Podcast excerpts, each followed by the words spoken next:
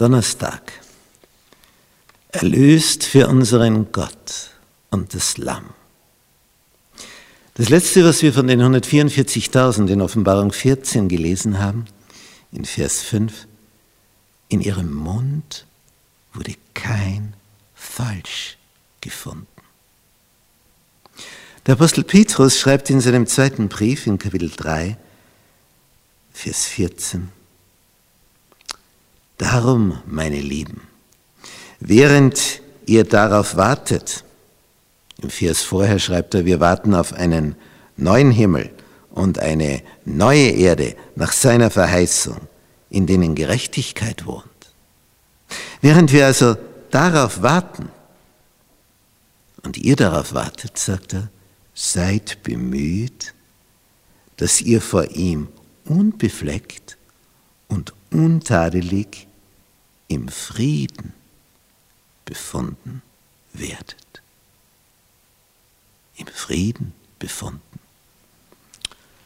Und das ist ein, ein heikler Text. Heißt das, dass keiner dort sein wird, der mit irgendjemand Unfrieden pflegt, im Unfrieden ist?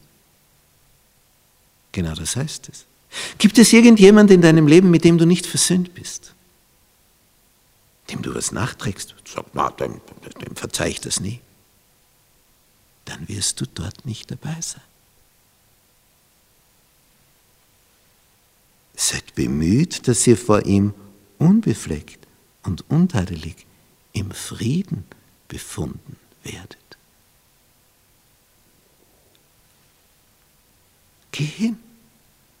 Geh heute noch hin und räume es aus. Heute noch.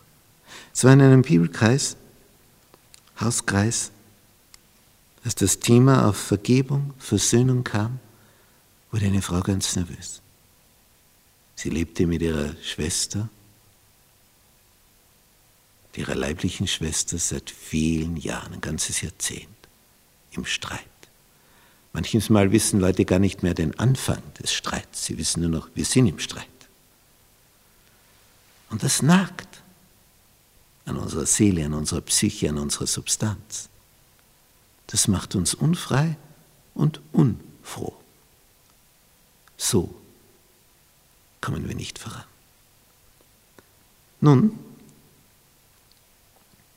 wir haben darüber geredet. Bereinige das, solange du am Leben bist. Du weißt nie, ob es dich morgen noch gibt. Eine Woche später, wir hatten wieder den Hauskreis, kommt wieder diese Frau bei der Tür herein. Man kann gar nicht sagen, sie kam herein, sie schwebte herein. Ein Strahlen im Gesicht. Was passiert? Ich habe eine Schwester besucht mit einem dicken Blumenstrauß. Ganz groß. Man hat mich kaum mehr gesehen vor lauter Blumen. Und dann habe ich Brrr gemacht. Und dann hat sie aufgemacht und mich gesehen. Und ich habe den Blumenstrauß hingestreckt und habe gesagt, bitte vergib mir. Dabei war sie vorher der Meinung, eigentlich hätte die andere den ersten Schritt tun sollen. Die hat mehr Schuld. Ist ja immer so. Ist immer der andere, der mehr Schuld hat. Hast du Glück. Wenn du eh weniger hast, dann ist ja auch leichter, den ersten Schritt zu machen, oder? Und was war dann? Tränen sind geflossen. Man ist sich in den Armen gelegen, man hat den armen Blumenstrauß zerdrückt, aber das machte nichts. Freude. Freude über Versöhnung, Vergebung. Und dann sagt die Schwester gleich, na, nicht du, äh, ich, ich war ja die Schuldige, es tut mir leid, bitte vergib du mir. Und Tränen. Und am Ende Frohsinn über Frohsinn. Und was war das Resultat?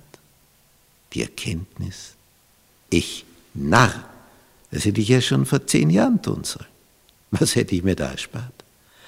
Drum sagt der Apostel Paulus im Brief an die Epheser, lass die Sonne nicht über deinem Zorn untergehen. Lass sie nicht untergehen. über deinem Zorn. Mach, mach's gleich, wo es noch weich ist. Wie die beschmutzten Teller, wenn noch alles weich ist, unter die Spüle und das Wasser sauber. Lass es einen Tag stehen. Und dann versuch das runterzukratzen. Das ganze Geschirr wird kaputt.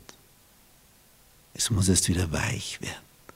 Und je länger du wartest, desto verkrusteter. Was war von den 144.000? In ihrem Munde kein Falsch. Bemüht euch darum, dass ihr im Frieden befunden werdet.